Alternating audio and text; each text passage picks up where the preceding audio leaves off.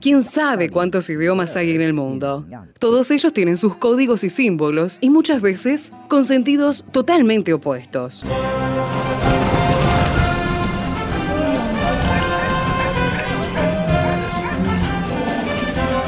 Jungla semántica. Para descifrar las palabras, para entender su raíz, para saber de qué hablamos. Jungla semántica. Nos lidera en esta expedición el profesor Héctor Leites.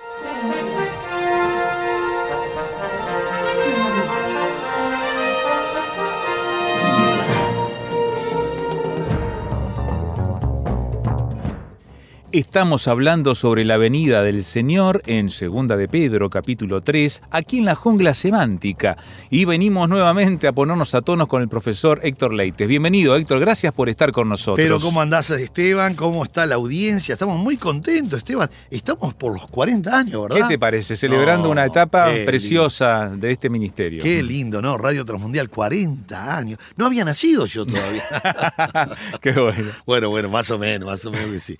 Bueno, Esteban, estamos contentos. Claro que sí, no solo por los 40 años de Radio Transmundial, sino porque podemos seguir abriendo la Biblia, analizando, mirando, observando y entrando en esta hermosa jungla semántica, mirando verbos, preposiciones, adjetivos, participios, de todo un poco. Y hoy, Esteban, estamos en un capítulo, capítulo 3, por supuesto, estamos en el capítulo 3 de Sí. Segunda de. Pedro, versículo 12. Recordemos que habíamos eh, puesto la mirada sobre específicamente el día del Señor. Tres días decía, Sí, sí. pero el día del Señor vendrá.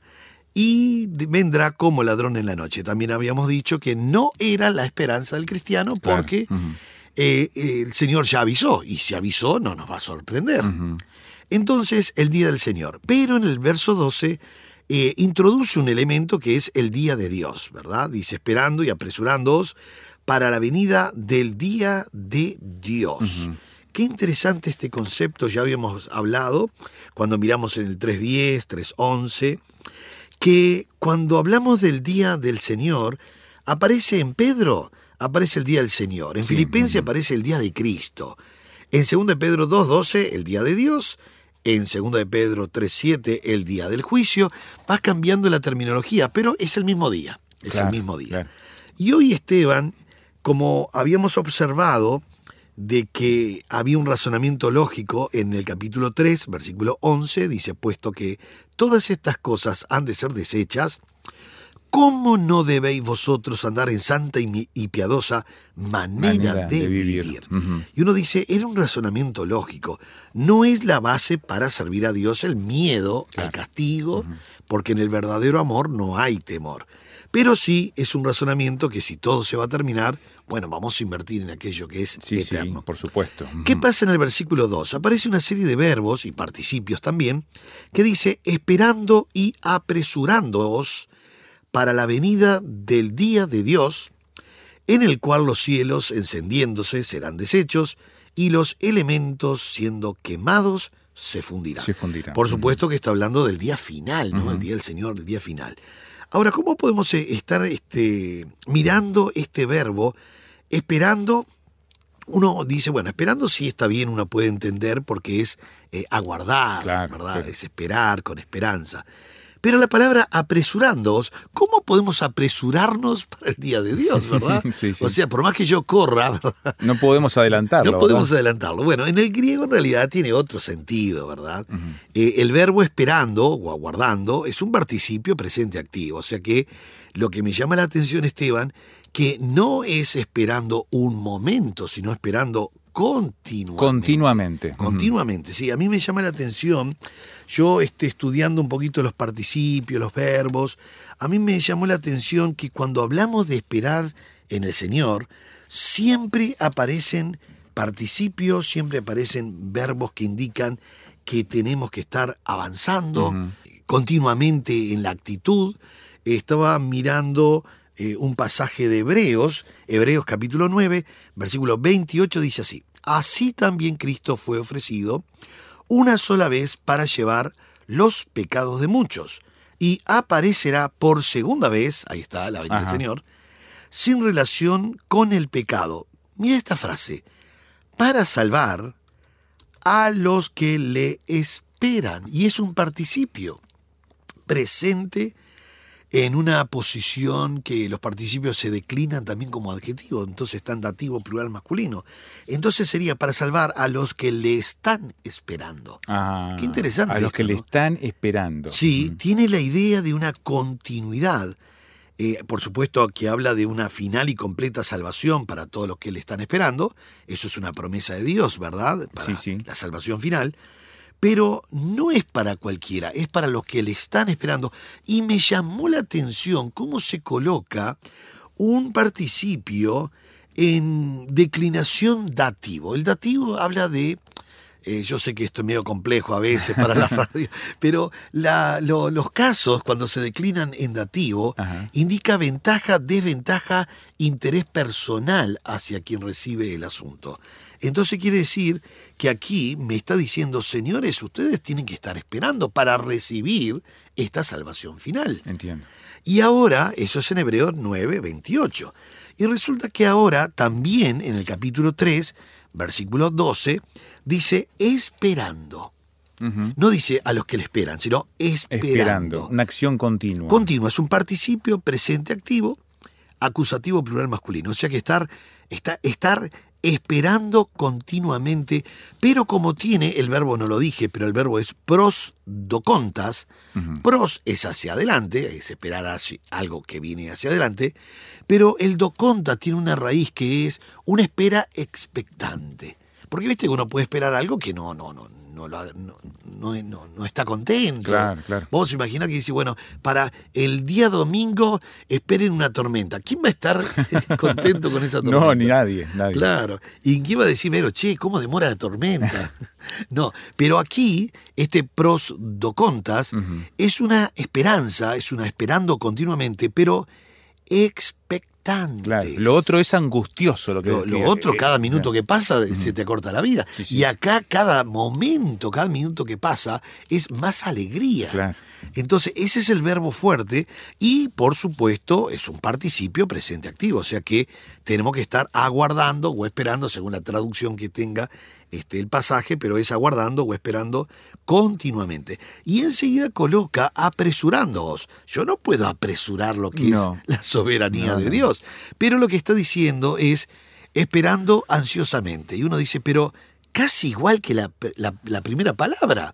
Sí. Lo que pasa que el verbo es speudontas. Ah. En vez de prosdocontas es speudontas, que habla de una es- eh, es esperar, ya no expectante solamente, sino ansiosamente. Es el mismo verbo, la declinación y la conjugación. Participio, presente activo, acusativo, plural masculino. Todo es igual que el verbo anterior. Casi que diríamos, es una redundancia del asunto. Porque es esperando continuamente, expectantemente, y de repente vuelve a decir apresurándoos. Otra vez es esperando ahora, pero ansiosamente Ansiosamente. no solo con expectación, sino con alegría. Qué, qué- qué interesante la construcción que coloca Pedro aquí, diciendo "Ah, esperando y apresurándoos para la venida del Señor.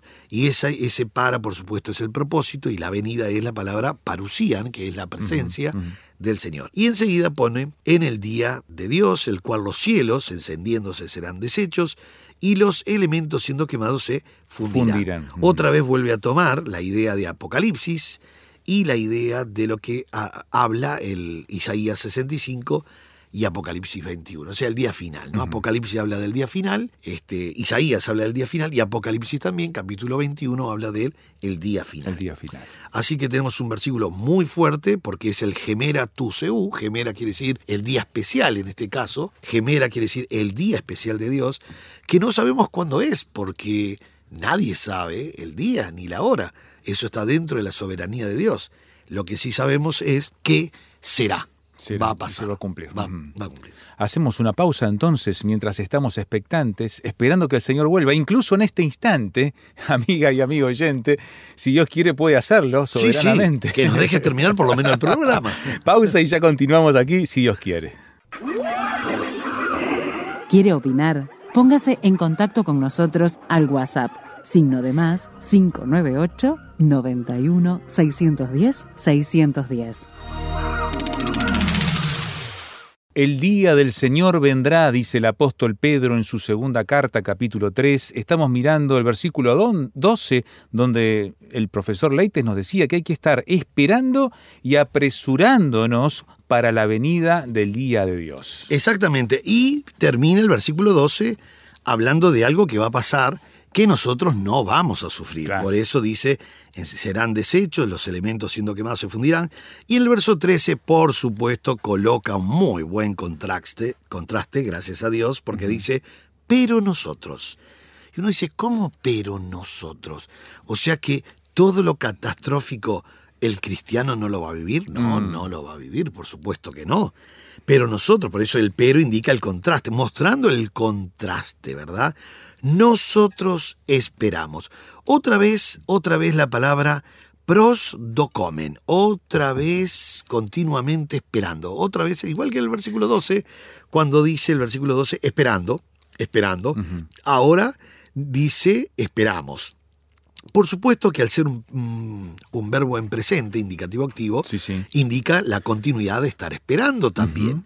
Entonces dice, nosotros esperamos. Y volvemos al verbo, ¿verdad? Prodocontas o prodocomen, que quiere, decir esperando continuamente, pero expectantes, siempre expectantes.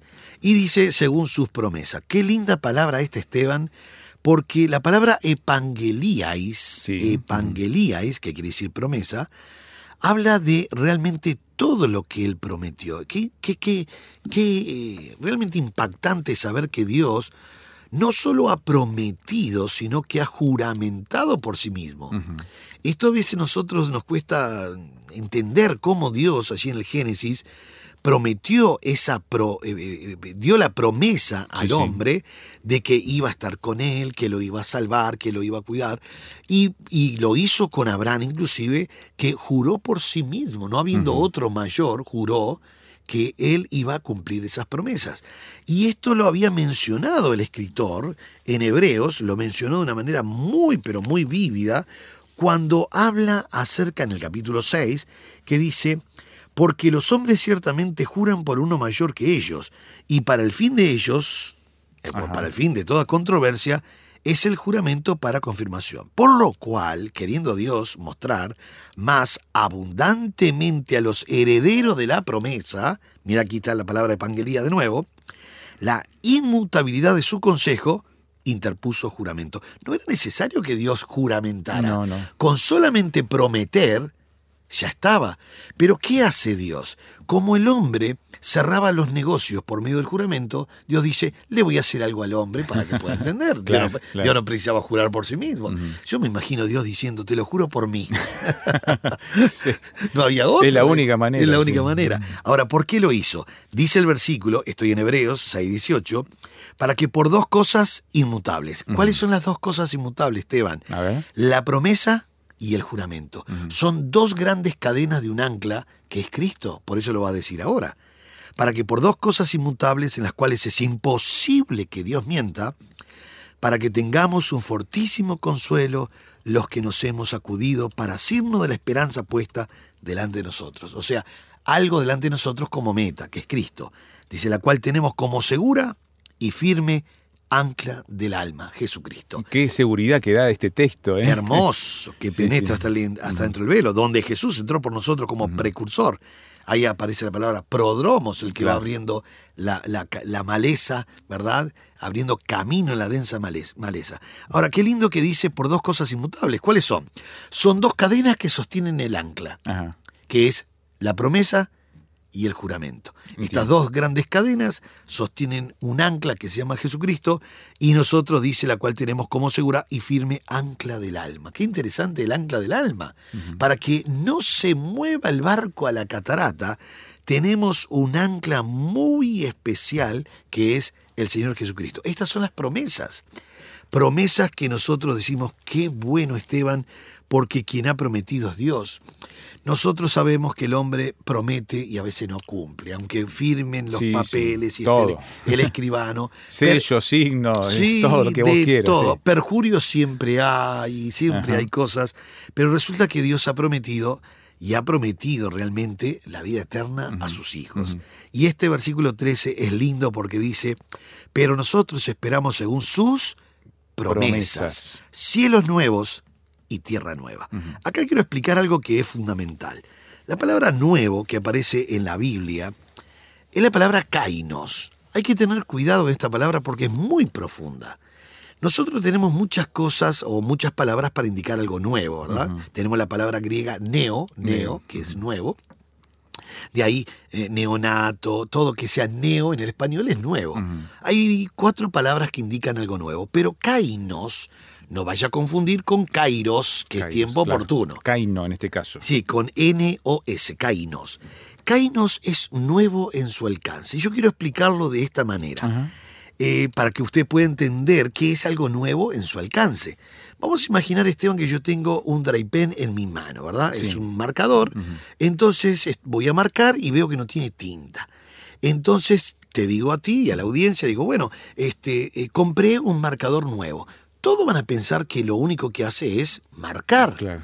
Pero si yo digo Kainos, entonces este marcador, su alcance es ilimitado. Tiene para borrar, tiene para tinta de reserva, tiene un- una cápsula aquí que es para guardar este o- o- otros grafos. Y uno dice, pero tiene como 20 funciones, leite, ese marcador. Además que marca Hace y el trabajo subraya. habitual de un marcador. Exactamente. Entonces, nuevo es nuevo en su alcance. Lo voy a explicar ahora con el versículo bíblico que está en Hebreos, capítulo 8, versículo 6. Ajá. Y le voy a hacer una pregunta al versículo 6. No A sé ver. si los oyentes hablan con los versículos, pero Sí. como Leite no anda bien, conversa con los versículos 6. Y bueno. Lo más grave, Esteban, no es que yo converse o le hable al versículo 6, sino que me responde el verso 6. Y dice así, pongan atención, Hebreos capítulo 8, versículo 6, yo le pregunto, porque el versículo dice, pero ahora tanto mejor ministerio es el suyo, cuanto es mediador de un mejor pacto Sí, sí. establecido sobre mejores promesas. Entonces yo le pregunto al versículo 6, dígame versículo 6, ¿por qué es mejor ministerio el de Cristo? Y el mismo versículo dice, cuanto es mediador de un mejor pacto, me está respondiendo. Y yo digo, muchas gracias, versículo 6, pero ¿me puede indicar por qué es mejor pacto el de Cristo que los siete pactos del Antiguo Testamento? Y el versículo 6 me dice, "Mire, escuche bien, señor Leites, eh, eh, mejor pacto porque está establecido sobre mejores promesas. Y le hago la tercera pregunta al versículo 6. Versículo 6 me puede responder cuáles son las mejores promesas que hacen que Cristo sea mejor en todo. Y ahí viene la respuesta en el versículo 8. Claro.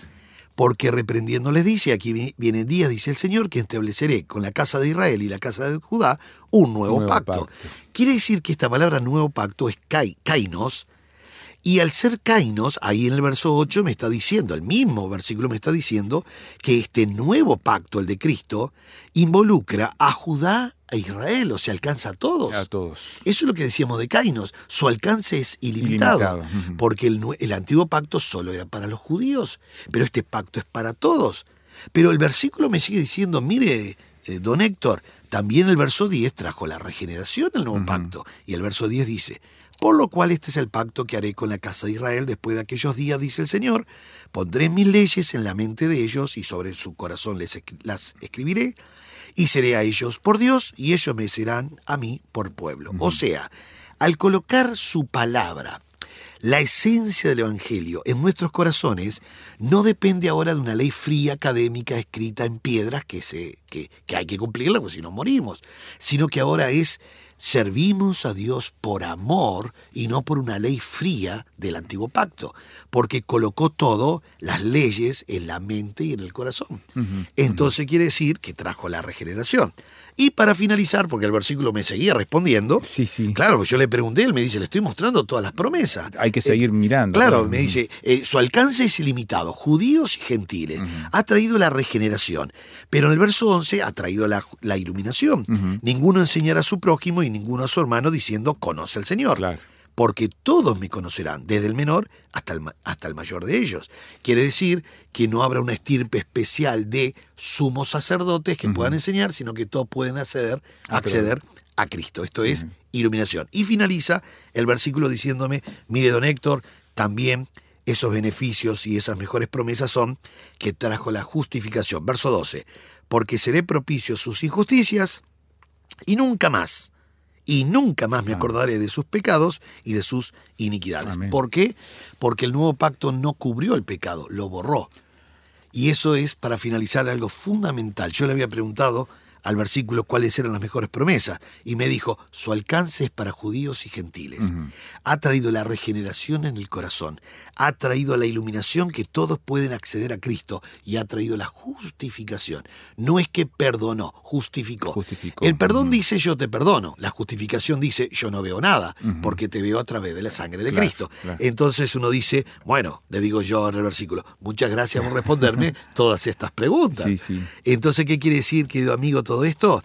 Que cuando nosotros hablamos de las promesas, realmente son mejores las promesas. Mucho mejores las promesas que Cristo nos da y el nuevo pacto. Así que sigamos disfrutando, como dice aquí, esta esperanza. Esperamos según sus promesas cielos nuevos y, tierra, tierra nueva, nueva. los cuales mora la justicia. justicia. Y uno dice, pero entonces Qué belleza. ¿es todo nuevo en su alcance? Es que no hubo nunca esto. Esto es nuevo por primera vez y su alcance es ilimitado. Por eso vale la pena, querido amigo, seguir esperando, Amén. aguardando la venida del Señor. Dios le bendiga.